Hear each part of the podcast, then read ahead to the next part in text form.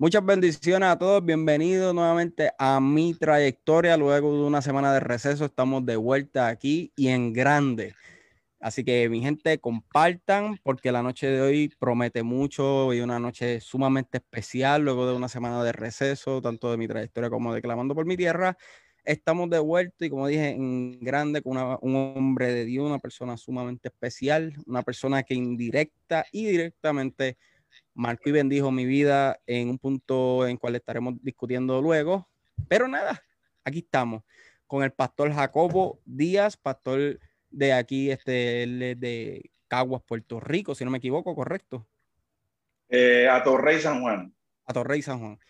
Este, de a Torrey, así que va a estar muy interesante. Así que compartan en todas y cada una de las redes sociales.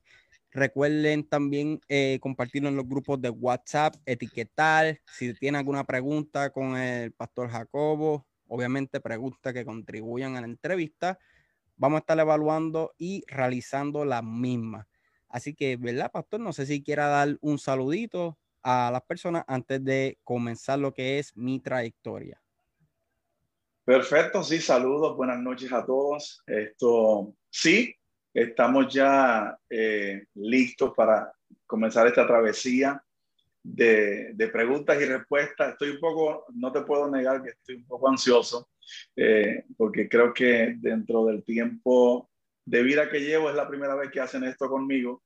Así que eh, espero poder, en cierta manera, cumplir con esas expectativas que, que, tanto tú como tu público tiene de mi persona y que podamos pasar un tiempo eh, placentero. De hecho, aprovecho la oportunidad para, para pues, decir a los amigos que, que compartan este live. Este, no sé si ya etiquetaste nuestra página para que también los hijos de la casa, perfecto, puedan conectarse por ahí, puedan enviar sus saluditos y puedan también eh, darle a seguir a esta página y a, esta, a este tiempo que tú estás teniendo con diferentes personas que están gratificantes en en esta temporada. Así es, así es, ¿verdad? Estamos muy emocionados porque, pues, como te digo, ya veo un par de personas ahí que asumo que son de la casa, veo personas ya de Florida, Argentina, personas de Colombia ya están conectados, los que estoy viendo aquí que son conocidos. Así que, ¿verdad, Pastor? Eh, ¿verdad? Para las personas que son nuevos en la dinámica, eh, ¿verdad? Que dan de su iglesia o que se estén conectando por primera vez en lo que es mi trayectoria, mi trayectoria es una dinámica de entrevista, como el pastor dijo, pregunta y respuesta, para conocer la historia detrás del ministro. Pues muchas veces nosotros miramos a los ministros de Dios, dígase pastor, evangelista, maestro, profeta, apóstol, etcétera, y muchas veces pensamos que son personas inmunes a los procesos, inmunes a las pruebas, inmunes a las tribulaciones que simplemente cayeron como paracaídas en el lugar donde se encuentran hoy día y a través de la entrevista que hemos tenido anteriormente, y esta sé que no será la excepción, podemos ver que son personas que son humanos como otro cualquiera, que tienen sentimientos y emociones como tú y como yo, y ¿verdad? podemos aprender de sus procesos, como ellos, eh, eh, ¿cómo es que se dice la palabra? A través de una vida normal, como todos hemos tenido, eh, han vencido y cómo ellos han podido llegar hasta el punto donde se encuentran en el día de hoy. Así que, ¿verdad, pastor? Quisiera comenzar como siempre comenzamos, que es con su, la etapa de su niñez y su adolescencia. ¿Cómo fue la etapa de la niñez? De la etapa de la niñez y la adolescencia, perdóneme, del pastor Jacobo Díaz. Bueno, este, antes de quizás contar un poquito eh, de, mi, de mi vida, de mi testimonio, como dijo este, mi hermano, eh, mi nombre responde al nombre de Jacobo Díaz de Peña, así como lo estoy pronunciando, de Peña. Y eh, soy pastor de una hermosa iglesia aquí en la ciudad de San Juan, a Torrey, eh, llamado Centro Cristiano de Restauración y Adoración, por la gracia de Dios. Ese es mi, mi presente actual, que me imagino que vamos a comenzar de cero y luego vamos a llegar hasta allá. Eh, pero nací en la República Dominicana, soy de dominicano, como decimos allá, de pura cepa. Aquí dicen soy boricua como, como tú, como el coquí, como tú boricua, como tú, bueno, como que dicen, eh, soy boricua para que tú lo sepas, algo así, ¿verdad? Sí, pues entonces nosotros decimos que soy dominicano de pura cepa. Así que rima, rima en cierta manera. ¿Es verdad? Eh, así? soy boricua para que tú lo sepas. Soy dominicano, para que tú lo sepas. Y soy dominicano de pura cepa. De pura cepa. Oye, ¿verdad, sí, Rima? Sí, Entonces, ahí vamos, ahí vamos. Así que tenemos cierta similitud eh, entre ambas culturas. Y pues nada, nacimos allí en, un campito de la República Dominicana. Eh, si hay paisanos que me están viendo, saben que honestamente la mayoría de, del dominicano que tú le preguntas, ¿de dónde tú eres? Ellos te van a decir, yo soy de Santo Domingo. Pero ignoran a veces que Santo Domingo es la capital de la República Dominicana. Y hay algunos que dicen, y, no es que lo digan eh, conscientemente, puede ser inconscientemente, soy de Santo Domingo y probablemente nunca hayan ido a Santo Domingo, que es la, capital de la República. Yo nací en una, en una ciudad llamada Sabana de la Mar, fue mi lugar de nacimiento, pero donde solamente nací allí una noche y al otro día me llevaron al campo donde me crié, se llama Magua, en el este de la República Dominicana. Para ser honesto, ese campito donde yo nazco o donde yo me crío no aparece ni en el mapa. No, puede, no lo busques en el mapa porque no te va a aparecer en el mapa de la República Dominicana. Y lo digo con mucho orgullo, soy campesino donde, donde eh, me crié con, eh, en, en, el patio caminando descalzo, este, donde habían animales, eh, caballos, vacas. Esa es nuestra cultura, de ahí vengo. Esto, donde trabajábamos la tierra y comíamos prácticamente del fruto de ella. Y nada, fui creciendo en ese campito, pero dentro de mi crianza también fui creciendo en, en, lo que es el temor de Dios. Un día eh, mi, mi abuela me llevó a una iglesia cristiana, me presentaron allí y desde ese tiempo que me presentaron, eh, inmediatamente yo creo que ya Dios tenía un propósito desde antes de, eh, porque tan pronto me presentaron en la iglesia desde muy pequeño, fui creciendo y adquiriendo, o más bien exponiéndome a lo que son los principios bíblicos. Y para la gloria de Dios, eh, prácticamente esa fue mi, mi, mi, niñez corriendo descalzo allí eh, en el polvorín de la calle porque no había, no había, ¿cómo se llama esto? La, la calle todavía no estaba, no tenía asfalto, embreada, era todo polvo, hermano. Así que cuando pasaba un vehículo por allí a las millas, teníamos que salir corriendo porque el polvorín era impresionante. Teníamos que, que mojar la calle, con, sacábamos una manguera, mojábamos, cada vecino mojaba el frente de su calle para que cuando el vehículo pasara, pues entonces el polvorín sea menos. Y ya era parte, el polvo de allí era parte de nosotros realmente. Eh, así que prácticamente esa fue, eh, esa fue mi niñez eh, muy, muy, muy especial y yo creo que muy significativa para mi vida, el cual recuerdo con mucha alegría y con mucho gozo y sobre todo con mucho orgullo. No, y definitivamente estar corriendo descalzo y jugando a, puesto, digo, a puesto no asumo que también bajo la lluvia y todo, cosa que hoy día ni se ve. Bueno, cuando pasó María, pero eso es otra historia aparte. Aquí sí, tengo una persona que es de Santo Domingo, o sea, de la República, no sé de qué ciudad, ya le pregunté, pero no me ha contestado. Ay, ay, ay, ay, ay, ay. es bien, bien especial para mí, que dice, capital es capital y lo demás es monte y culebra. Pues esa persona que me está escuchando, lamentablemente, digo, tengo que decirle que entonces yo nací donde, en el monte donde está la culebra. sí, porque, porque de la ciudad no soy. Hay gente que me dice, pero ¿cómo es posible, pastor, que tú seas campesino? Sí, yo soy campesino. A la capital he ido muy pocas veces. Bueno, ya he ido ya después que estoy aquí a ministrar y demás, pero eh, sí, soy, soy de, del campo, donde, donde, como te acabo de decir, donde, donde era algo tan normal bañarnos en la lluvia. Cada vez que veía que iba a llover, todos los amigos salíamos a la calle a correr y a mojarnos. Eh, y fue una aventura muy, muy, muy importante. Fue una etapa que, que, que de verdad me, me, bendijo tanto que, y veo la, la, diferencia que hay entre la niñez de ahora y cómo nosotros nos criamos. Ese Señor, eh, una diferencia del cielo a la tierra. Aquí me dice que él es de Santo Domingo. Ahora entiendo por qué refrán. y me preguntan desde el Ministerio Luney, un ministerio de Argentina que nos sigue y, y, hacemos colaboración a través de las plataformas. Dice, ¿cuál era su juego favorito de niño? Bueno, honestamente, eh, como ya acabo de decir, que soy dominicano y allá el, el, deporte número uno, ya tú sabes cuál es, eso va aquí en la sangre, es el béisbol. Así es que nosotros no solamente íbamos al parque a jugar, sino que en, el patio de la casa, hermano, donde quiera que veíamos un palito de escoba, cogíamos el palito y, y, la piedra la tirábamos para arriba, luego la bateábamos o tirábamos, este, ya tú sabes, veíamos una, un mango, cogíamos una piedra, la tumbábamos. Este, así que mi deporte fue y sigue siendo y seguirá siendo el béisbol, el béisbol.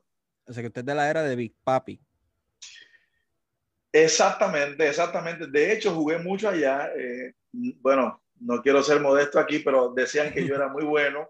Y cuando llego aquí a, esta isla, llegué con esos planes de seguir eh, mi, mi, deporte, pero lamentablemente el caso, uno llega aquí y se, se, se envuelve en, en, otras cosas, en lo que son los estudios, el trabajo y demás, y obviamente eh, lo que es el ministerio y como que me alejé de lo que, de lo que es realmente mi pasión o era mi pasión para ese entonces, el, el, el béisbol.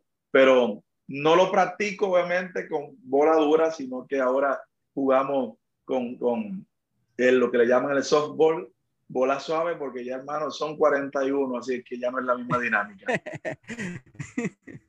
¿Verdad? Y estando en la República Dominicana, criado en el campo, como usted bien dijo, que yo, ¿verdad? No sé, usted me, eh, las personas que nos están viendo desde la República, ustedes me dirán, no sé si el estilo de vida del campo versus ciudad es similar, por lo menos aquí en Puerto Rico no, eh, asumo que allá tampoco.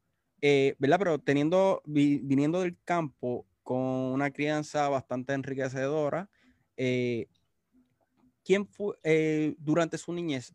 ¿Tuvo usted alguna influencia en cuanto al cristianismo se refiere? ¿O fue más tarde, en, más en edad? Como, como te dije anteriormente, eh, mi mamá a muy temprana edad tuvo que prácticamente salir del país y venir acá a Puerto Rico eh, buscando un futuro mejor tanto para ella como para nosotros. Esto, tengo un hermano mayor, mi hermano Daniel, somos más, que eventualmente dejaré saber, pero de, de, padre y madre somos dos, mi hermano mayor y yo.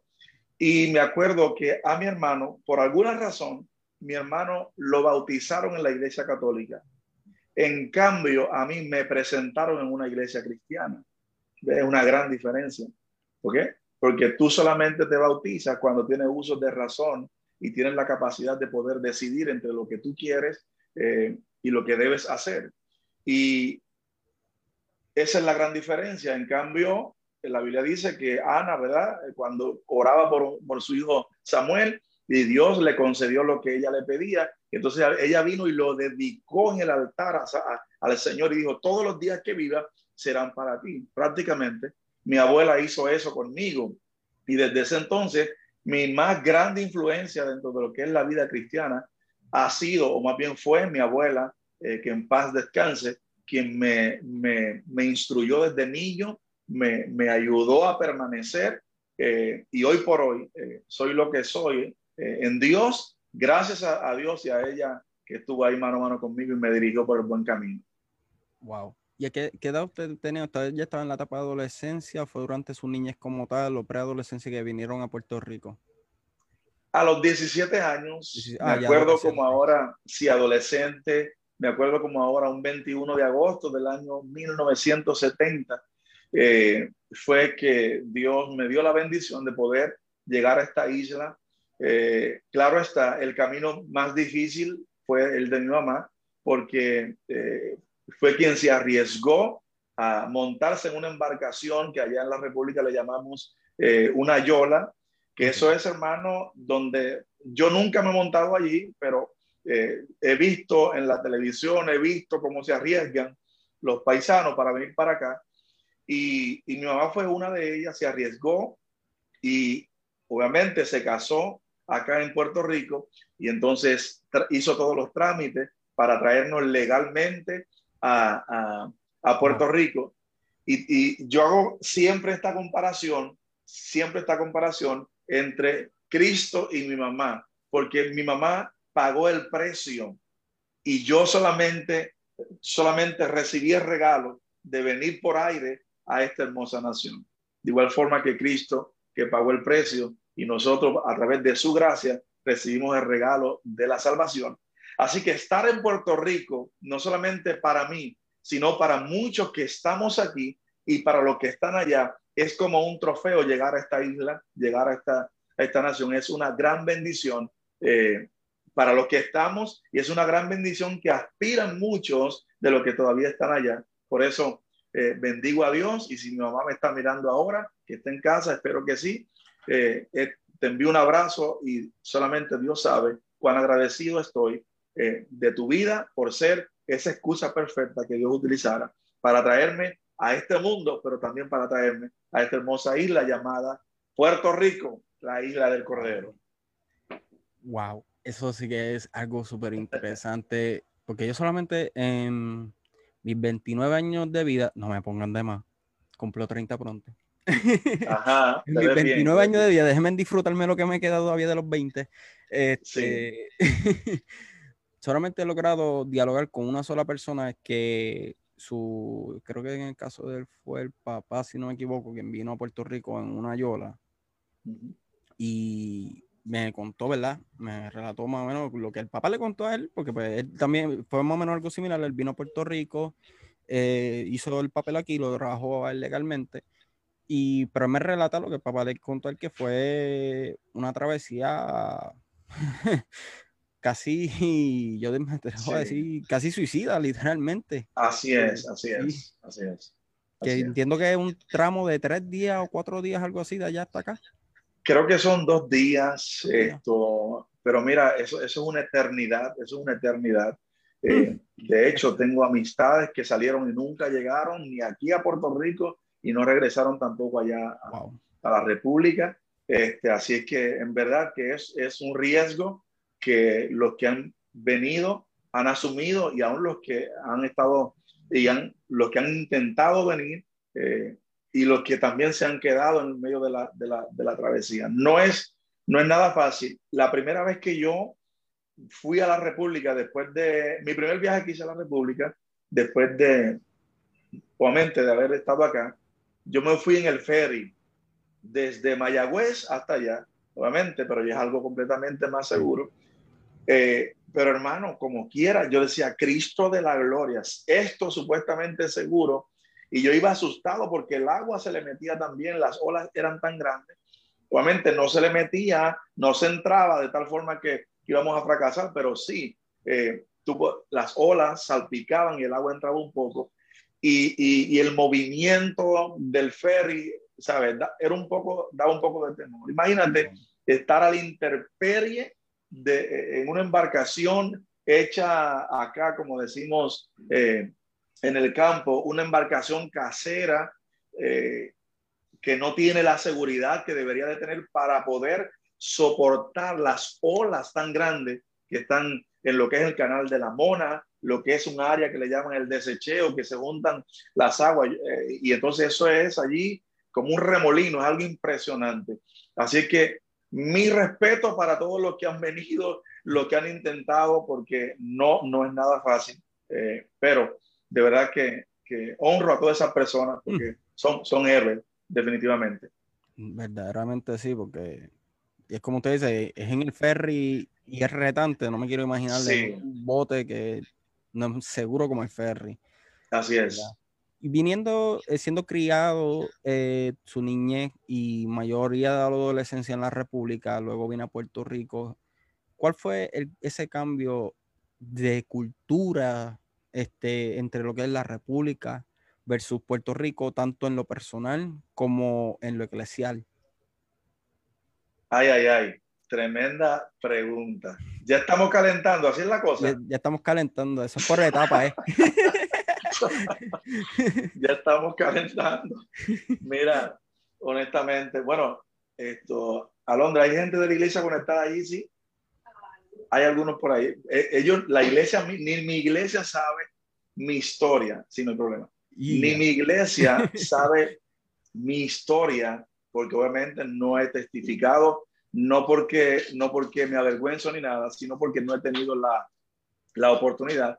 Pero por aquí se van a enterar y eventualmente yo voy a testificar de esto. Tengo la premisa. Aleluya, pues mira, sí, sí.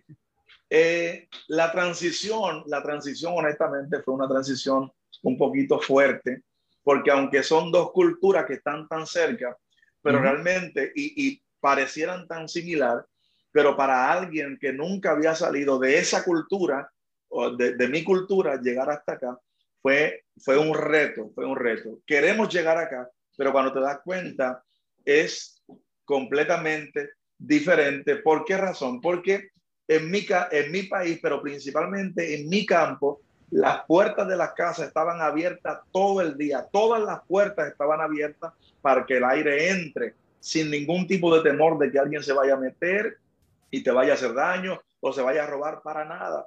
Eh, número uno, eso. Número dos, este, la luz se iba en la República, por lo menos para la época en que yo estuve, en 97, de los 90, la luz se iba, pero constantemente.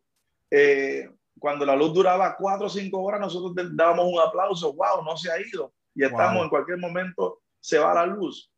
Eh, así es que, de momento, llegar a Puerto Rico y ver que ya no puedo salir corriendo como salía por ir para abajo, este, como cualquier adolescente, vámonos para el parque eh, a caminar. Número uno, eso. Número dos, ver que la luz, y si cuando se va a ir la luz aquí, no se va. Y pasan las horas y ¿y cuándo, cuándo es que se va la luz aquí?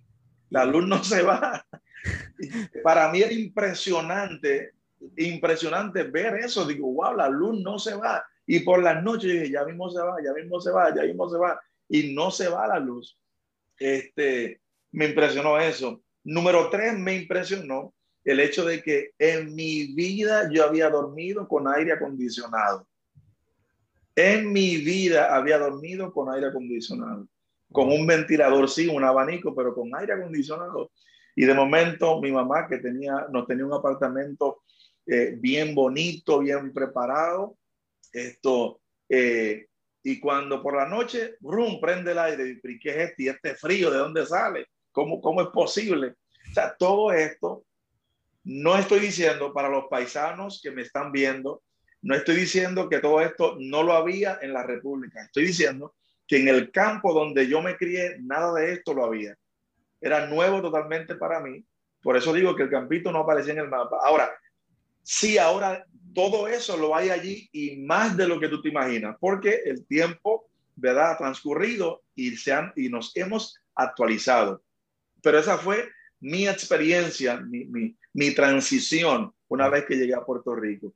Eh, número cuatro, en, en, mi país nunca pasé hambre porque, como te dije, eh, no éramos personas prósperas económicamente hablando, pero no teníamos necesidades porque teníamos el fruto de la tierra, todo estaba ahí no necesitábamos comprar nada porque el arroz lo cosechábamos nosotros. Este, la vianda la cosechábamos nosotros. O sea, crianzas de pollo, crianza de cerdo, eh, no teníamos ningún problema en cuanto a eso.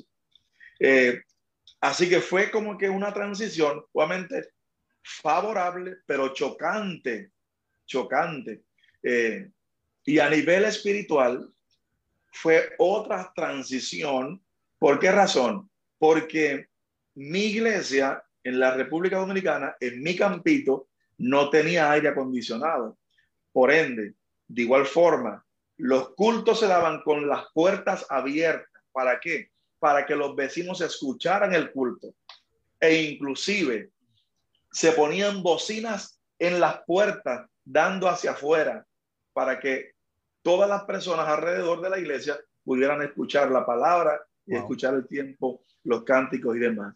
Y de momento, llego, y, adicional a eso, éramos conservadores, conservadores de falda larga, este, cero maquilladera. Si tú te pasabas un blower o, o, o te, te alisaba el pelo, era disciplina. Yo crecí en esa cultura, en esa, en esa religión estricta. Y cuando llego a Puerto Rico, hermano, que me llevan a la que iglesia, lo primero, lo primero es que la iglesia está cerrada completamente que para entrar uno tiene que abrir la puerta o alguien te la tiene que abrir. Y yo dije, ¿cómo es posible que la iglesia de Cristo tenga la puerta cerrada para que, ¿cómo, cómo quieren aquí en Puerto Rico que la gente entre si la puerta está cerrada? Yo dije, ya hay algo que no me cuadra. Eh, luego entro el aire acondicionado. Eh, digo, este evangelio aquí en Puerto Rico es inclusivo porque es para ellos nada más. No le dan la oportunidad a los de afuera. Me, me arrodillé a orar aquella noche y fue llorando, llorando, extrañando mi iglesia. Eh, y número dos, bueno, vi la gente maquillada, bien vestida, y para mí, para mí eso fue demasiado chocante. Pero para cerrar en este particular, a mí me enseñaron algo y es que lo que tú no conoces no lo critica. Lo que no conoces no lo critica. Eh, no vaya a ser que estés criticando hoy lo que mañana vas a estar aplaudiendo. Entonces, yo lloraba en silencio porque era chocante el cambio, pero no criticaba, sino que me quedaba callado y eventualmente entonces, al pasar del tiempo, fui poco a poco haciendo la, la transición. Wow, sumamente interesante. Por eso hice la pregunta, porque siempre a mí me han contado, nunca lo había escuchado de alguien este, directamente de la República, sino personas que de Puerto Rico han ido como misioneros a la República, que me han contado la diferencia que hay en cuanto a lo que es el, lo eclesial. Eh, pues, Muchas personas, pero que no han ido, han dicho como no, lo mismo, pero yo no escucho los que no han ido, yo escucho los que sí han ido. Claro. y, y cuando me cuenta la anécdota de la gran diferencia, y es como usted dice, es como que estamos uno al lado del otro, en cuanto a geografía se refiere, pero en cuanto a cultura, tanto del lugar, o sea, cultura este, secular como lo que es la, la cultura eclesial, son dos cosas muy distintas. Correcto, correcto. Y por eso me parece muy, muy interesante, eh, y por eso quizás la pregunta como que, ¿cómo fue ese, ese, ese shock? Por eso mismo, porque asumía que viene de una cultura totalmente diferente en la República y venir a Puerto Rico ya una adolescente, no es lo mismo si hubiera venido, por ejemplo, de niño, 8, no sé, 6 años, versus venir a los 17, que ya viene con más conciencia, más conocimiento, etcétera, ese choque cultural. Este, por eso me causó como esa intriga, como cómo fue ese, choque cultural a, esa edad.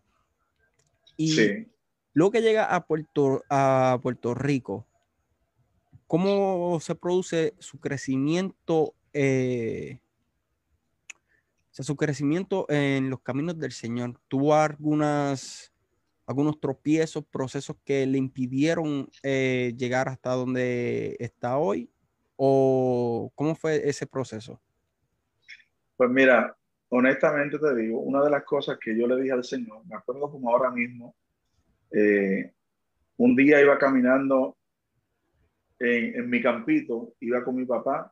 Mi papá nunca vivió conmigo porque nunca que yo recuerde, mi papá eh, tenía a su esposa, igualmente, eh, y teniendo su esposa, pues se juntó con mi mamá, tuvo a mi hermano y a mí, pero el campito es tan pequeño que mi papá para ir a su, a su tierra a trabajar la tenía que pasar por la casa de mi por el frente de la casa de mi abuela todos los días y un día él me invitó a ir a trabajar con él. Vámonos, vámonos, de acuerdo. Y cuando iba de camino, eh, me dijo, ¿cuál es tu aspiración en la vida? Me dijo él. Y yo le dije, papi, yo solamente quiero estar ocupado en las cosas de Dios. Yo siempre quiero estar ocupado haciendo lo que Dios quiere que yo haga. A mi temprana edad dije esas palabras. Y yo no sabía que Dios iba a tomar esas palabras en serio. Cuando llego a Puerto Rico, yo vine con, yo vine con varios proyectos. Yo dije, bueno, cuando llegue a Puerto Rico, le voy a dar dura lo que es el béisbol. Allá hay muchas oportunidades. Eh, creo que todavía puedo crecer físicamente un poquito más y, y puedo, puedo seguir creciendo en lo que es la destreza y las habilidades dentro de lo que es el deporte. Pero nada, me vi con esta realidad de que mi mamá estaba trabajando de lunes a lunes. Hermano, de lunes a lunes. Lunes a viernes hasta el mediodía estaba trabajando en casa, de, en, la casa como ama de casa, en una familia, y luego de lunes a viernes de, de 7 a 12 del mediodía. De lunes a viernes, de 1 a 5 de la tarde, ella iba a diferentes casas a limpiarla, a diferentes casas. Luego el sábado iba a una casa por la mañana, luego el sábado iba por la tarde a otra, y domingo en la mañana, y domingo por la tarde, y así sucesivamente. Cuando yo vi eso, porque el que está en la República, eso es eh, escribiéndole carta a la mamá de uno, llamándole, mira, envíame esto, envíame estas tenis, eh, envíame a mi amiguito con aquellas tenis, yo quiero que tú me envíes, pero uno no sabe cómo es que, se, como dicen aquí en los cómo es que se va del cobre aquí, ¿ok? Y cuando mi hermano y yo vimos esto, dijimos, no, mira, nosotros tenemos que, que, que repensar lo que, los planes de nosotros. Yo venía a jugar béisbol, uno, yo dije, yo voy, voy a poner fuerte, yo voy para el gimnasio, voy a echar masa muscular para cuando yo agarre esa pelota, botarla por los 400. Y ese era, ese era eh, eh, eh, sí, el béisbol, estudiar una carrera profesional, el ministerio y el gimnasio, esas cuatro cosas. Cuando arranco, digo, bueno, veo que hay cosas que no puedo, que no puedo, este, que no puedo hacer dentro de las cuatro cosas, voy a tener que comenzar a sacrificar algunas sacrifiqué el gimnasio. Digo, bueno, para el gimnasio por el momento no puedo ir. Eh, definitivamente no había pensado en trabajar, pero con la vida que lleva mi mamá, yo tengo que reciprocarle a ella lo que ella ha hecho por nosotros. Así que comencé, comencé a trabajar full time en, en, en, la compañía de los jefes de mi mamá, de, donde ella era ama de llave, y mi hermano también, así que ya no tenía tanto tiempo como para estudiar. Comencé a estudiar por las noches y el estudiar por las noches me impidió un poco estar en la iglesia. Así que nadie me aconsejó, mi mamá decía, tiene que estudiar, tiene que estudiar, pero yo siempre decía, Dios es primero, Dios es primero. Y no hubo nadie que me dijera, óyeme, Dios es primero, pero para que tú seas efectivo en lo de Dios, tienes que académicamente irte a estudiar. Y yo pensé que yo faltando a un culto le estaba faltando a Dios. Oye, escucha esto porque yo sé que hay gente que me está mirando allí que a lo mejor escuchó o le dijeron, si dejas de ir a la iglesia por ir a la universidad o por ir a, prepararte académicamente, le estás fallando a Dios. No, hermano, le estás fallando si no te vas a preparar.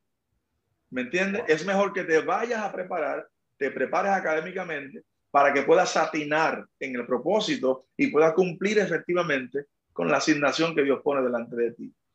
Dije, bueno, no voy a estudiar porque no voy a faltar a la iglesia. Me fui a full en la iglesia a estudiar, así que ya no, a, a trabajar, así que ya no tengo tiempo de lo que es estudiar. Mi vida espiritual siempre estuvo ahí porque esos principios que aprendí en la República fueron los que me ayudaron a permanecer, a permanecer ahí aún sin tener a alguien que estuviera mano a mano conmigo.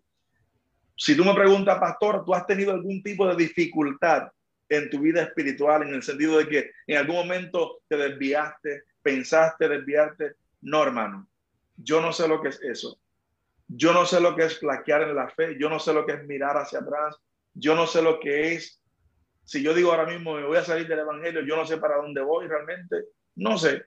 No sé. Así que mi vida desde que tengo uso de razón hasta ahora ha sido Dios, ha sido el Espíritu Santo conmigo, enseñándome, dirigiéndome, guiándome y conduciéndome hasta donde estoy hoy y sé que Él mismo me conducirá, me conducirá hacia lo próximo que Él tiene para mi vida. Tremendo, tremendo. Y me, me encanta eso, como desde niño usted siempre tuvo un enfoque y un norte y eso era Cristo. Independientemente de lo que viera o, o, o, escuchara a su alrededor, siempre tuvo ese norte bien definido. Cristo, punto y se acabó. Así es. Así es. Muy, muy interesante. Aún viniendo a un lugar desconocido, chocando, teniendo un choque de cultura. Sí. Aún así, eh, o sea, cultura tanto social como eclesial. Aún así, usted mantuvo ese, ese, ese enfoque este, en Cristo, que es algo que verdaderamente, wow, eh, verdaderamente, yo no sé ustedes, pero a mí, a mí eso me causa gozo, porque es como que, o sea, si él lo tuvo, tienen que haber más igual que él. Sí, tienen que haber más igual que el pastor lo obligado.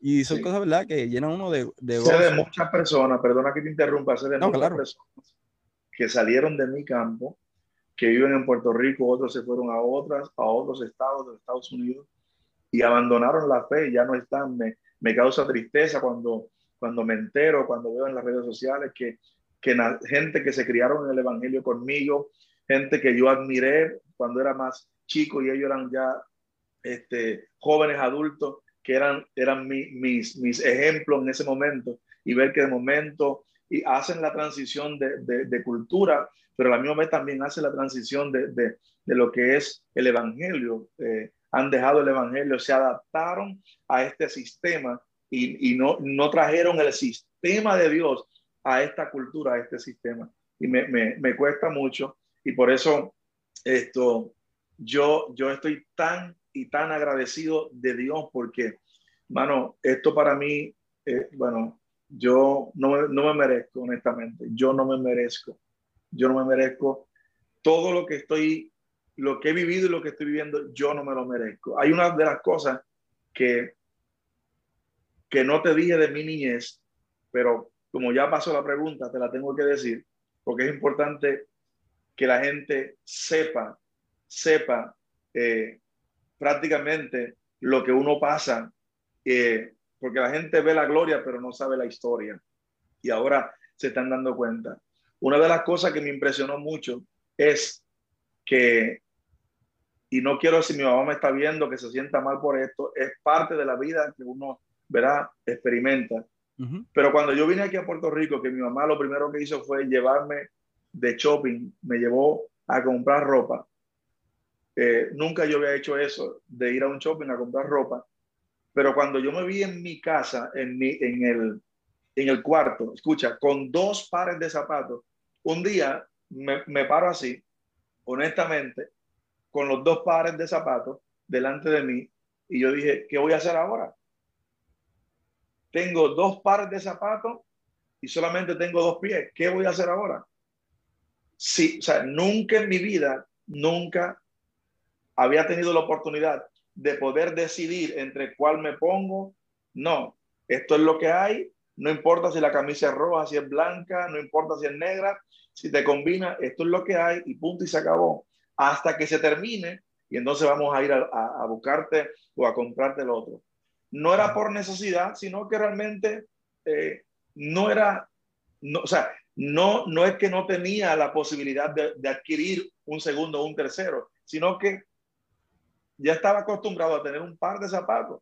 Y para mí fue muy impresionante cuando tuve dos de frente, yo dije, ¿y ahora qué hago?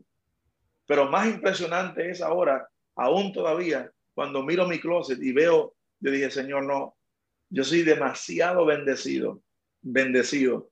Tengo más de lo que yo pensé que podía tener en la vida. Entonces, eh, solamente hay agradecimiento a Dios por todo lo que Él me ha dado y aún por todo lo que Él me sigue dando. Wow. Impresionante. Tengo una pregunta aquí que envía una persona que me parece interesante, que dice, pregúntale cómo encontró la iglesia que lo acogió como hijo en Puerto Rico. Esa es buena pregunta. Esa es buena pregunta. Tengo una prima, tengo una prima que cariñosamente le decimos María. Eh, y mi prima fue vino primero que yo, su mamá vino primero que mi mamá, que es mi tía, vino primero que mi mamá, también vino, vino en la misma embarcación, como decimos nosotros en la República, vino en doble A, agua por adelante y agua por atrás. sí, entonces mi prima, estando aquí, yo estando en la República, ella me hablaba de su iglesia acá, eh, Y yo dije, pues perfecto, cuando yo vaya a Puerto Rico, esa va a ser mi iglesia. Y allí en Caparra, bajando por la Gabriela Mistral, una iglesia eh, muy bonita, muy, muy, muy buena, una pastora, la cual sigue siendo mi pastora en el día de hoy, mi mentora, mi madre espiritual, la pastora Gualesca Méndez, y me está viendo, le envío un abrazo grande. Eh, fue la que me acogió eh, en su hermosa iglesia para que yo pernoctara y pudiera dar mis primeros pasos en Puerto Rico y pudiera crecer. Luego, eh, ella me recibe, me adopta como su hijo, crezco allí, comencé a, a, integrarme en la casa, eh, fui líder de jóvenes en su iglesia, eh, eventualmente fui, fui líder de adoración sin, sin, saber lo que era el tono de do mayor, pero fui el líder de adoración. y por último, fui su pastor asociado por casi 10 años. Este, fui su pastor asociado. Eh, todavía tengo, ya van para 24 años que estoy en, Puerto Rico y todavía tengo contacto con mi pastora. Es mi pastora, es mi madre espiritual, es, es, mi consejera, es mi autoridad legalmente acá eh, eh, en Puerto Rico y en esta dispensación llamada tierra. Así que bendigo a Dios por, por la vida de la pastora. Wow, impresionante. Eh, una vez llega a Puerto Rico, ¿verdad? Que tiene esta actividad, este, esta, comienza a asumir estas responsabilidades dentro de la iglesia. ¿Cuáles fueron sus estudios teológicos, como o sea, estudios ministeriales, etcétera? Mira, conmigo pasó algo eh, y todavía sigue pasando. Conmigo pasó algo que es inexplicable, porque no es, yo, o no es para yo estar ni siquiera pastoreando. Honestamente te digo, yo no puedo decir ahora mismo, bueno, mis méritos me llevaron al pastorado. Mis estudios teológicos me llevaron al pastorado. ¿Ok? Porque como te acabo de decir anteriormente, me, me fui a trabajar full y obviamente seguí en la iglesia. El trabajar full y el estar en la iglesia, quizás no tuve el tiempo o lo tuve, pero no lo administré correctamente como para, para ejercer o eh, estudiar una carrera eh, universitaria y por ende eh, a nivel teológico también.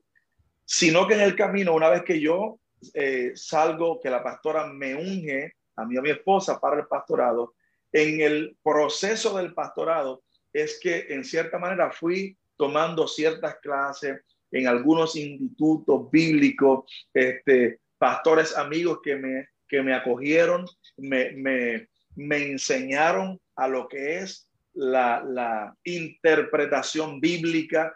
Si tú me preguntas ahora mismo, pastor, ¿cuál es tu, tus, ¿cuáles son tus estudios académicos? Honestamente, yo no tengo aquí un trofeo detrás, yo no tengo un título que me diga, pues mira, e, estos son mis estudios. De hecho, justamente ahora es que yo voy a comenzar mis estudios teológicos, porque ahora es que en, en verano es que vamos a, darla, a hacer la transición de yo poder salir a pleno ministerio y poder tener el tiempo para poder académicamente hablando o teológicamente poder educarme. Wow. Esa pregunta me la hacen a cada rato, pastor, pero ¿dónde estudiaste? ¿Cómo tú predicas así? ¿Cómo, cómo ¿Cómo? ¿De dónde? Mano, bueno, a todos los que han estudiado, mis aplausos. Y yo voy a estudiar también, yo voy a estudiar también. Pero yo te tengo que decir, yo tengo que decir que a mí me ha enseñado el Espíritu Santo. La Biblia dice que el Espíritu Santo, que es el Maestro, nos enseñará no algunas cosas, nos enseñará todas las cosas. Así que yo voy a ir a un instituto, pero sin menospreciar la enseñanza del Espíritu Santo. Así que el mérito ahora mismo en todo lo que he, logrado y en lo que estoy haciendo y en lo que he de lograr eventualmente, se lo debo a la enseñanza del Espíritu Santo. Wow. Y hablando del Espíritu Santo, día enero 29 del 2020, aproximadamente, si no me equivoco y no me equivoco en la fecha, Ajá. Eh, Usted vino a la iglesia donde me congregaba, acá en Máxima Alabanza en Vega Baja. Wow, mis amigos. Máxima Alabanza Puerto Rico, porque también estaba Máxima Alabanza Tampa. Sí, sí. Y ahí fue, ese fue el día que yo lo, le conocí a usted. Ahí, por eso decía al principio que usted me vendía a mí directa, indirectamente. Indirectamente, porque estaba dando una palabra en general para toda la iglesia, pero directamente porque la digo en la iglesia donde me congrego. Gloria a Dios. Sí. por eso directa e indirectamente, y esto se titulaba La persona más importante y la más olvidada por los cristianos. Ay, ay, ay. La persona más importante y la más olvidada por los cristianos. Esa, cuando yo escuché esa predica, incluso tengo las notas, porque para los que no saben, yo este, en la iglesia donde me congrego, yo laboro eh, yo sé que transmite los cultos y trabajo en la, en cámara. Eh, no sé si recuerda, yo le había pedido a usted la nota para poder transmitirlo a través de, de las pantallas.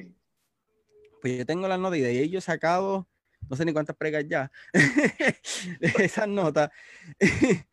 y yo me, me, causó una intriga, ¿por qué? Voy a explicarla ahora por qué. Porque tal vez pueden decir, oye, fulanito, fulanita hablan del Espíritu Santo. Ok, déjenme llegar, déjenme avanzar. Cualquiera puede hablar del Espíritu Santo. Claro que sí, ya sea académicamente o, personal en cuanto en lo personal y lo espiritual. Pero una persona que te traiga el tema del Espíritu Santo y de lo personal lo logre, lo logre exponer de una manera que tú lo entiendas tan tan fácilmente como el Espíritu Santo no es una cosa, no es una energía, no es una fuerza, sino que es una persona y te lo imparta esa palabra de una manera que no hay forma que se te escape, a menos que estés en el celular. y tú lo entiendes de una manera tan brutal y que él logre como que poner el tema en forma académica, aunque nunca lo menciona en la prédica, pero sí este, estaba refiriéndose a lo que es la neumatología, que es el estudio del Espíritu Santo, más su experiencia personal, combinar ambas cosas y hacer lo que este hombre hizo en la iglesia, que los que quieran ver la prédica, pues vayan al canal de YouTube de Máxima Alabanza TV y allí la van a encontrar.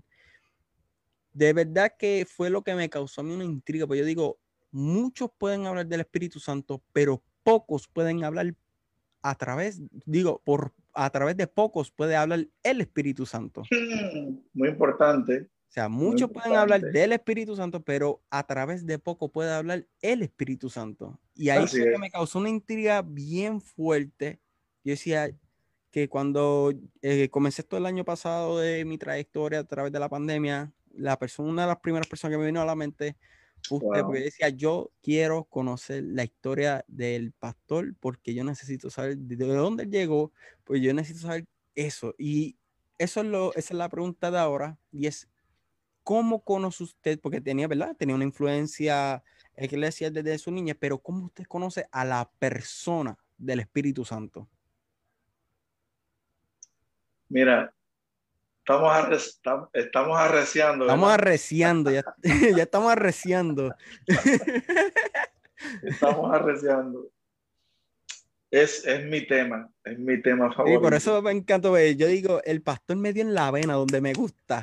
Me dio en la vena donde a mí, ese, ese es mi tema. Y cuando lo tocaste, la manera en que lo tocó, o sea, eso me marcó hasta el sol de hoy. Bueno, tengo todavía la nota en mi celular.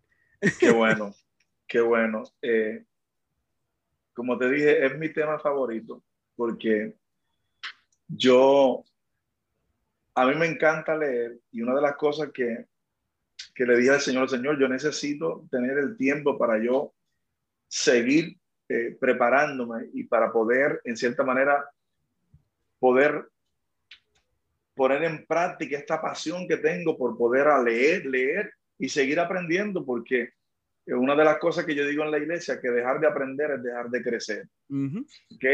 Pero, pero estar en ese constante aprendizaje es estar en ese constante crecimiento.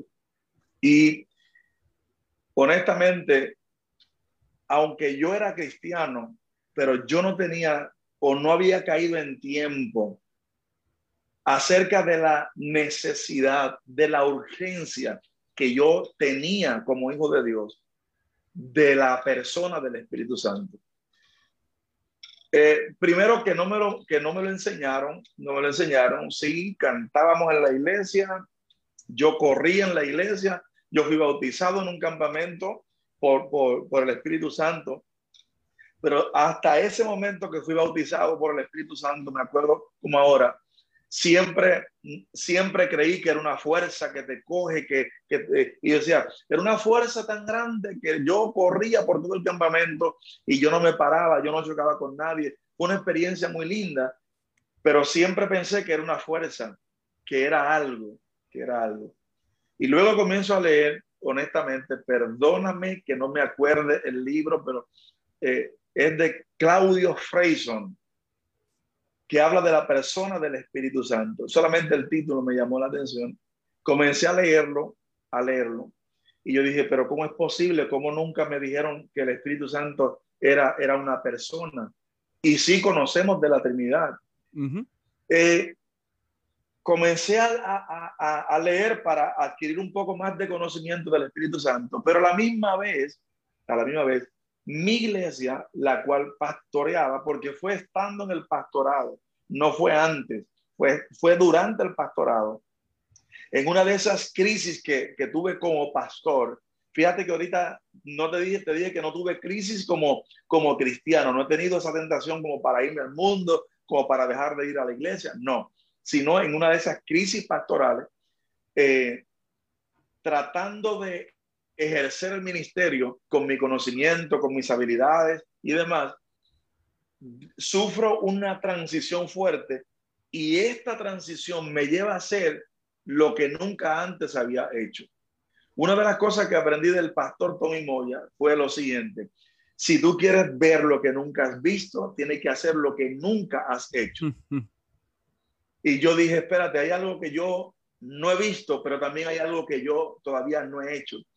Y aunque tenía una vida de oración, pero sé que, que necesitaba cultivar un nuevo hábito.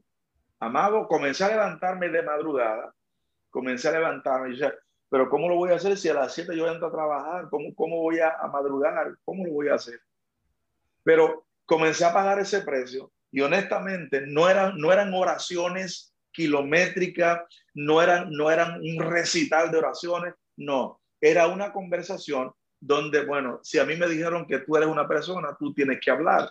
Así que yo voy a hablar, yo le decía, yo voy a hablar y yo voy a hacer silencio hasta que tú me respondas.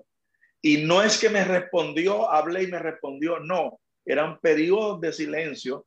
Eh, uno, dos, tres, cuatro días me llegué a frustrar porque decía, eh, me dicen que tú eres una persona, pero tú no hablas. Estoy aquí de madrugada para que tú hables conmigo pero no me hablaba, pero yo sentía una presencia que invadía todo mi ser, donde yo lloraba de madrugada, yo comenzaba a llorar al punto que, que la iglesia, cuando comencé a predicar, la iglesia comenzó a notar el cambio y mi esposa me decía, oye, tú estás hecho un llorón. Y yo digo, pero es que yo no, no, no entiendo, porque la presencia del Espíritu Santo te sensibiliza, te hace sensible, ¿entiendes? Entonces, le tuve que decir a mi esposa, negra, mientras me veas llorando, dale gloria a Dios. Ahora, cuando tú veas que yo deje de llorar, entonces hay un problema, porque mientras esté orando significa que estoy orando, me estoy exponiendo a la presencia del Espíritu Santo. Pero mientras, cuando deje de llorar, significa que ya no estoy cultivando mi relación con Él. Y en ese tiempo de estar con la presencia del Espíritu Santo de madrugada, hablando con Él, llorando delante de su presencia, comencé entonces a, a, fortalecer mi relación, a conocerlo a Él, porque yo sé que ya Él me conocía a mí. Comencé a dejar de utilizar al Espíritu Santo. Comencé a dejar de darle órdenes al Espíritu Santo. Y comenzar, comencé a entender de que yo no estoy aquí para, para darle órdenes a Él. En cambio, Él está para darme órdenes a mí.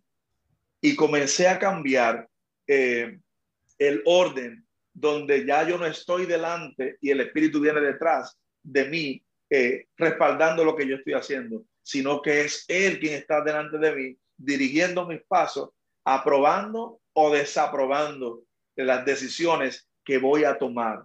Eh, y en ese proceso, tuve que, en esa transición, tuve que aprender a conocerlo, tuve que aprender, y no, no te quiero decir que ya lo conozco a plenitud, me falta muchísimo por conocerlo, pero conocí una parte del espíritu que antes no había conocido, eh, al punto que se ha convertido mi tema favorito, el Espíritu Santo, eh, y yo creo que para mi vida la persona más importante eh, que tengo en mi vida se llama el Espíritu Santo. Wow. No, ese, ese, es su tema favorito, ese es el mío también, porque por eso yo digo, el pastor entró por donde me gusta, ahora sí, presta atención. Cuando yo me acuerdo que usted me pasó las notas, yo miré el título y yo, vamos bien. ya va por donde me gusta, ya va por donde me gusta. Y después yo me acuerdo la predica, la predica fue historia. Eso tienen que ir al canal de la iglesia para poder verlo. De hecho, aprovecho el momento para enviarle saludos a tus pastores que son mis amigos. Amén. El apóstol Tito, el apóstol Tito y su amada esposa son gente que amo, pero con todo son mis panas, son gente que de corazón son mis amigos. No compartimos mucho, pero no necesitamos compartir tanto.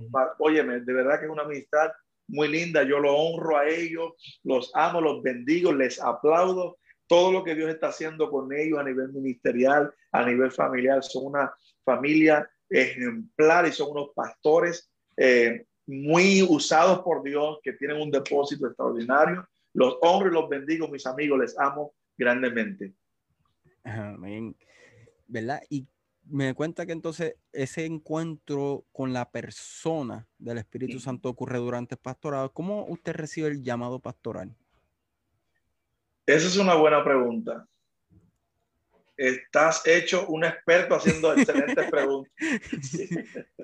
Este, mira, honestamente, eh, Dios, Dios te llama desde pequeño, Dios, Dios, Dios te, Dios pone su marca, Dios pone su dedo y te separa y dice, mío eres tú. Y ya tiene, yo siempre digo que Dios no improvisa, Dios no te, no, tu mamá no te da luz primero y luego Dios te dice, ok, ahora te voy a entregar este, este propósito. No, Dios hace el propósito primero y luego te trae a ti. Hay gente que dice, yo tengo un propósito. Yo digo, yo no tengo un propósito. Yo digo, un propósito me tiene a mí. Lo voy a repetir. No es que yo tenga un propósito, sino que un propósito me tiene a mí. Antes de que mi mamá me diera luz, había ya un propósito diseñado de antemano, esperando por mí, que tenía ya mi nombre, que tenía ya mi sello, y ahora yo tenía que crecer, pero con ese propósito delante de mí, que tenía que ser formado, tenía que madurar, para entonces cuando se cumpliera el tiempo necesario, cuando yo adquiriera la estatura, la formación, entonces comenzar a caminar eh, de cara a ese propósito. Me acuerdo que yo le decía a mi pastora, pastora, yo nunca voy a ser pastor eh, general de una iglesia, yo siempre voy a ser eh, tu pastor asociado, porque aunque no lo crean, los que me conocen saben que yo soy bien introvertido, yo soy bien introvertido. Ah, esto es lo que muchas veces cambia uno porque uno se trepa en una tarima, en un altar y con esto se olvida y uno tiene que fluir, y uno tiene que fluir. Pero cuando me bajaba, yo siempre bien tímido, bien callado, y yo decía, yo no me visualizo pastoreando una iglesia. Yo detrás de ti siempre, tu pastor asociado. Y ella me decía, no, tú, tú eres pastor, tú tienes tu diseño, tú tienes lo tuyo, tú tienes tu identidad. Digo, no, pastora, yo no me visualizo.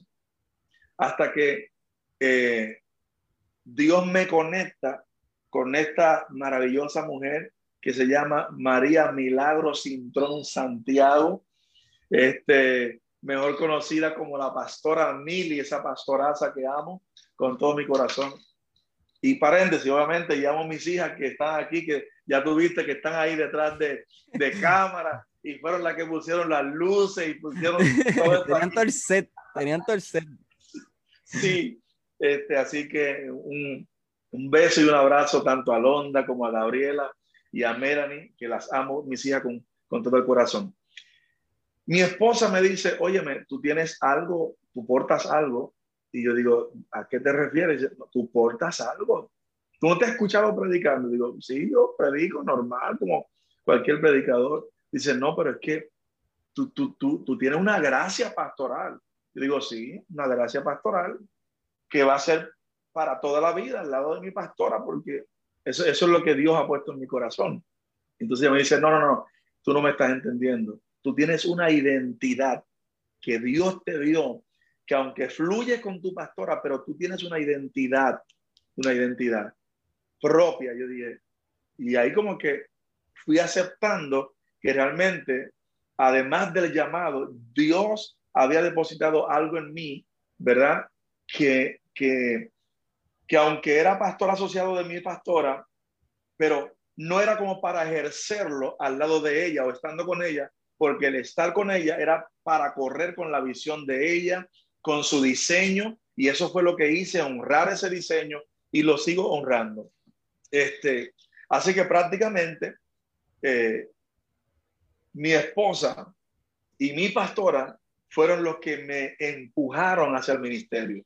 Porque si fuera por mí, yo estuviera allí bien sentadito con mi pastora, este, sirviendo y ministrando y ayudando, pero ellas dos me lanzaron al ministerio, me dijeron, no, tú tienes un sello, tú tienes un propósito, tú tienes una identidad y hay que ir en pos de ella y no podemos negar, ¿verdad?, el llamado que Dios ha depositado dentro de ti. Así que en el año 2009 eh, nos unieron y arrancó, o más bien arrancamos esta, esta hermosa aventura eh, llamada Centro Cristiano Restauración y Adoración.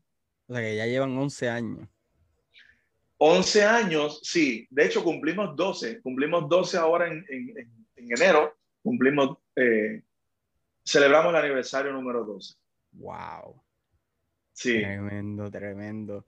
¿Verdad? Y luego de escuchar lo que es su trayectoria y ahora, ¿verdad? Que ya en verano aproximadamente comienza su estudio teológico, ¿qué, ¿cuáles son los planes futuros que usted tiene ministerialmente hablando, ya sea, por ejemplo, con el ministerio o escribir un libro como una biografía? Esta pregunta yo siempre la hago a las personas. Eh, ¿verdad? Y antes de ir ahí, me llama mucho la atención que hasta el de hoy y los que son audiencia regular de, de, podcast van a saber que no estoy mintiendo cuando digo que el de hoy no he tenido un solo pastor que me haya dicho yo no, yo algún día quise ser pastor. Todos me han dicho que no. Todos me han dicho, yo nunca quise ser pastor. Pero, ¿verdad? ¿Cuáles son sus cuáles sus planes futuros para el ministerio y personales como tal vez escribir alguna biografía o otros? Y este se me fue la pregunta, bendito. Espérate, ok, planes futuros en cuanto a ministerialmente hablando. Eh, ya sabemos que va a estudiar ahora en veranos y eh, cuál es la visión y la misión de la iglesia y dónde queda ubicada para personas que tal vez vivan cerca y no tengan una iglesia donde ir y pues esa visión y esa misión se acoja y pues decidan a, este, congregarse en la misma. O claro. Para, para ver lo que hay allí. Sí, mira. De hecho, antes de contestarte todas esas preguntas, tengo que decirte algo con respecto a lo que es el llamado pastoral. Yo descubrí algo y mis amigos pastores y los que no, no conozco, pero que son pastores o que tienen llamado pastoral, que dicen que no quieren ser pastores o que le están huyendo al pastorado. Como la hija mía que le está huyendo al pastorado y dice, yo no voy a ser pastora. Te voy a revelar algo. Esto es una primicia que te voy a regalar. Te voy a regalar esto. Todo el que dice no quiere ser pastor, en, en lo profundo de su ser quiere ser pastor. Todo el que está diciendo, yo le estoy huyendo a este ministerio, de este ministerio no me hable, el ministerio pastoral, es mentira. En el fondo, en el fondo, ya ellos son pastores, ya ellos se vieron en el pastorado, y ellos se vieron con la iglesia, ya ellos saben cómo comenzar, dónde arrancar. te lo estoy diciendo, la mayoría. Yo era uno que le estaba huyendo, pero ya yo me veía pastoreando. De hecho, ya yo amaba el pastorado. Wow. Ya yo amaba el pastorado. Y mis amigos que hemos hablado algunos sobre esto, saben que no me pueden mentir en cuanto a este particular. Así que no hay, no hay, en este particular no hay tanta honestidad como que no quería ser pastor. Sí, a lo mejor le estás huyendo, pero amas el ministerio, amas la gente, amas la gente. No tienes el título todavía, pero, pero te pasas aconsejando. Eso es amar el pastorado. Te pasas ayudando, este, hay familias que se han restaurado por tus consejos, por tus amonestaciones. Entonces, estás practicando algo que ama. Y bueno, ahí le vamos, ahí vamos. Eh, mis planes, mi esposa me lleva, como dicen aquí ustedes los boricuas, al palo me lleva. Tienes que escribir un libro, tienes que escribir un libro. Hermano, la verdad es que yo veo amigos que se les hace tan fácil que escribieron el primero, escribieron el segundo, y aquí va el, tercero. Yo digo, wow, ¿cuándo lo hizo? ¿Cómo lo hizo? ¿Cómo encontró el este, tiempo para hacerlo? ¿Cómo encontró el tiempo? Mira, la verdad es que la mayoría de mis amigos, inclusive tu pastor también, me ha, me ha dicho, brother, ¿cómo puedes tú pastorear y trabajar a la misma vez? ¿Cómo se hace eso? Entonces, yo todavía me hago la pregunta y mi esposa también que trabaja este, a nivel profesional. ¿Cómo lo hacemos? ¿Cómo distribuimos el tiempo? Trabajo full time, saliendo 5 de la tarde, para luego la familia, con esto de, de, la pandemia, los estudios, las asignaciones, más el ministerio. ¿Cómo se hace? ¿Cómo se hace? ¿Cuál es la fórmula? ¿Cuál es la fórmula? Realmente, mira, nosotros lo estamos haciendo. Eh, no, por eso ya tenemos que ir, eh, ya, eh, ya analizamos el paso que vamos a dar y ya, como te dije, en verano tenemos que tomar una decisión drástica porque ya no podemos con ambas cosas. No podemos, por lo menos voy a salir yo y eventualmente mi esposa para poder estar de cara al ministerio. Somos una iglesia, eh, una iglesia donde la mayoría de la iglesia es joven adulta, como usted puede ver. Yo tengo 41 años y alguien dijo que de acuerdo al pastor, así son las ovejas. Si el pastor es mayor en el sentido de 50 para arriba, la, la, mayoría de su feligresía, a menos que no tenga un espíritu bien joven y dinámico, ¿verdad? La mayoría va a ser eh, en cuanto a esas edades. En el caso de nosotros, por ser jóvenes adultos, la mayoría, eh, el 80% de nuestra feligresía es, son jóvenes adultos. Eh, estamos ubicados en la calle Carolina aquí en la zona de Atorrey por la Barbosa. No es en Carolina. La gente piensa que estamos en Carolina. No es en Carolina, es en la calle Carolina, aquí en Atorrey por la Barbosa, muy cerquita de la calle Guayama. Eh, somos una iglesia que estamos en medio de un avivamiento que como pastor estoy hasta asustado estoy sí, porque una cosa es que Dios te dé una palabra y otra cosa es que Dios cumple esa palabra. Muchas veces, le, Señor, dame fe para esperar que tú, esperar lo que tú me has prometido. Y una vez que eso viene, Señor, dame fe para creer que lo que yo te, tú me prometiste, ya está conmigo, ya llegó, ya está aquí. Es impresionante lo que, lo que estamos viviendo en nuestra iglesia, nuestra visión y nuestra misión. Y yo espero no fallar en ella, porque si no, mis hijos espirituales que me están viendo me matan. Eh, yo espero no fallar en ella. Este, pero la visión de la iglesia es eh, sanar a los quebrantados de corazón, eh, convertir a la iglesia en un centro de capacitación donde los creyentes aprendan a ministrar y establecer el reino de Dios.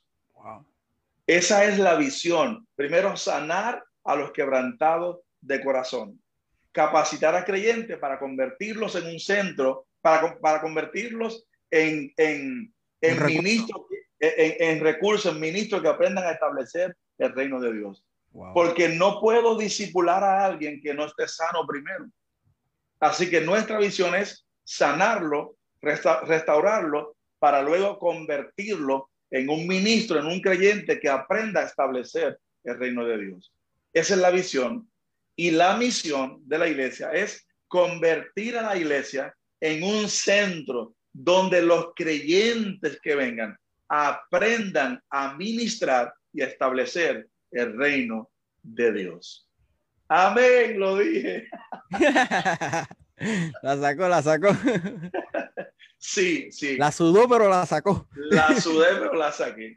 Así que prácticamente somos una iglesia, pero por eso nos llamamos Centro Cristiano de Restauración y Adoración. Eh, nuestra iglesia es una iglesia donde el fuerte de la iglesia es la adoración de la iglesia. A veces me da un poco de celo porque cuando yo predico yo sudo, me quedo ronco, yo grito, brinco, pataleo, hablo en lengua, este, me tiro para atrás y muchas veces no me dicen, pastor, qué brutal la palabra, qué bonito Dios te usó.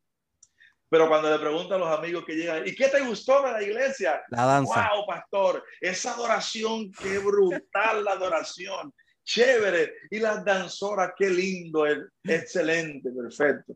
No, mencioné la danza porque vi la danza de ayer y buena. Vi la danza. ¿Te gustó la danza? Sí. Chacho, el que no la ha visto, mira, ahora mismo el penúltimo comentario en la página de la iglesia. So, después de la entrevista, vayan y chequense la que eh, van a ver la danza de ayer y de verdad está a otro nivel. sí, sí, quiero felicitar a mi hija Londra, que es la líder de, de danza. Este, de hecho, mis tres hijas forman parte del ministerio de danza. Este, y estoy sumamente orgulloso por, por, el trabajo que ellas están haciendo.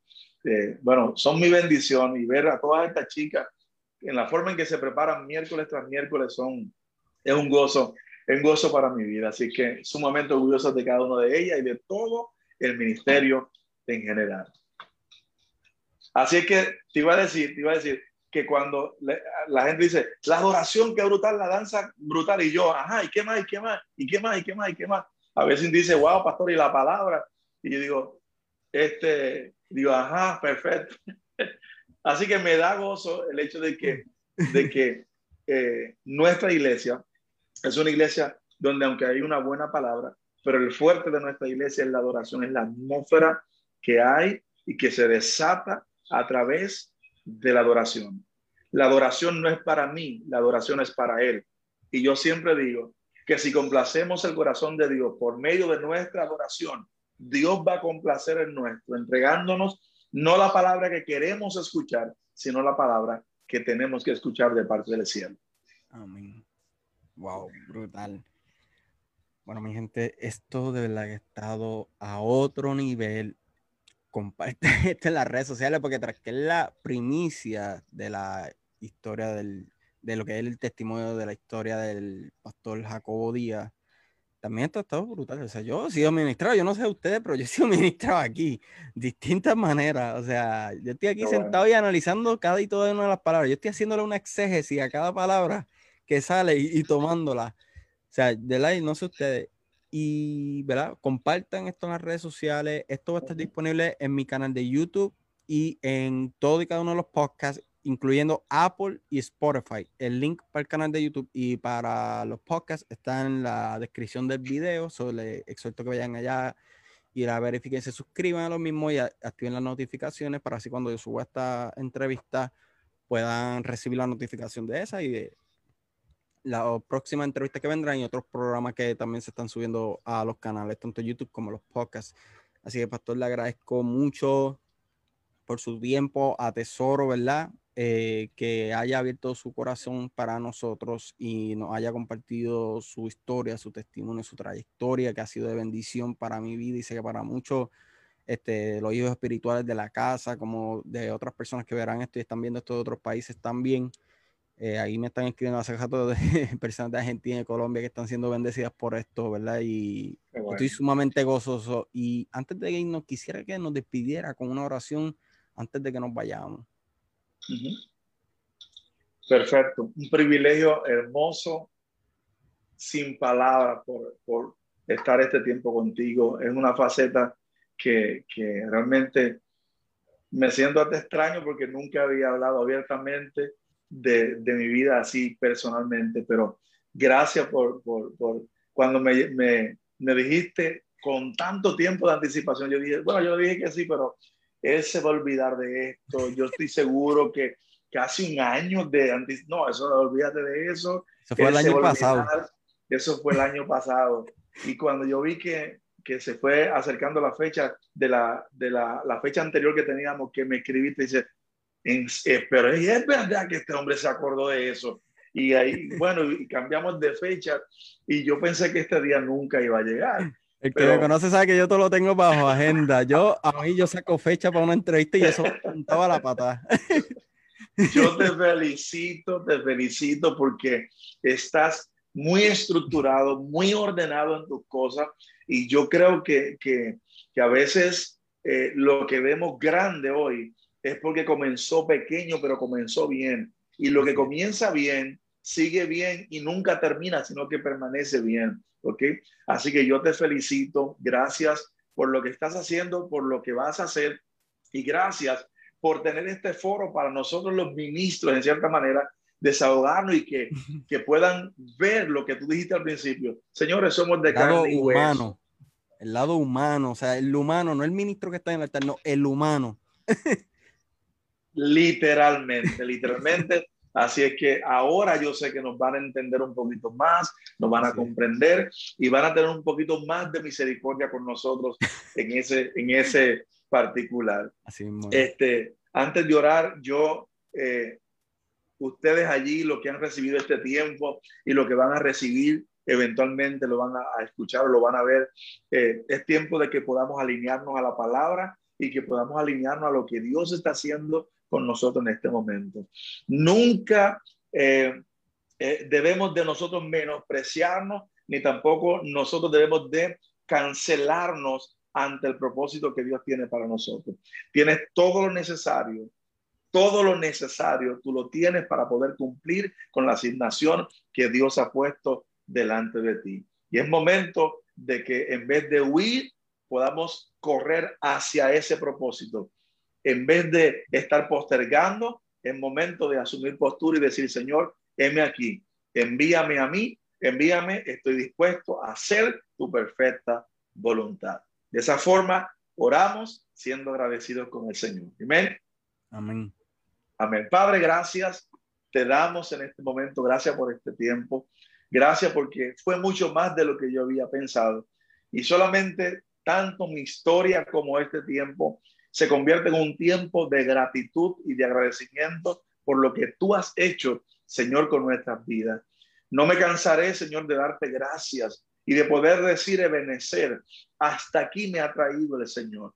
Y el mismo que nos trajo hasta este día será el mismo que nos va a introducir en lo próximo que Él tiene para cada uno de nosotros. Gracias por esta oportunidad, gracias por, por, por el, este ministro, por, por lo que está haciendo, Señor. Yo lo bendigo, bendigo su audiencia, Señor, y yo declaro incremento, declaro, Señor, que, que tú seguirás ensanchando su territorio y que tú vas a glorificarte en medio y a través de todo lo que se haga por, esta, por este medio. Gracias por esta gran oportunidad. Yo bendigo tu nombre y declaro que tu nombre es enaltecido, honrado, aleluya, y adorado por todos nosotros en Cristo Jesús. He orado, Padre, dándote gracias. Amén, amén y amén.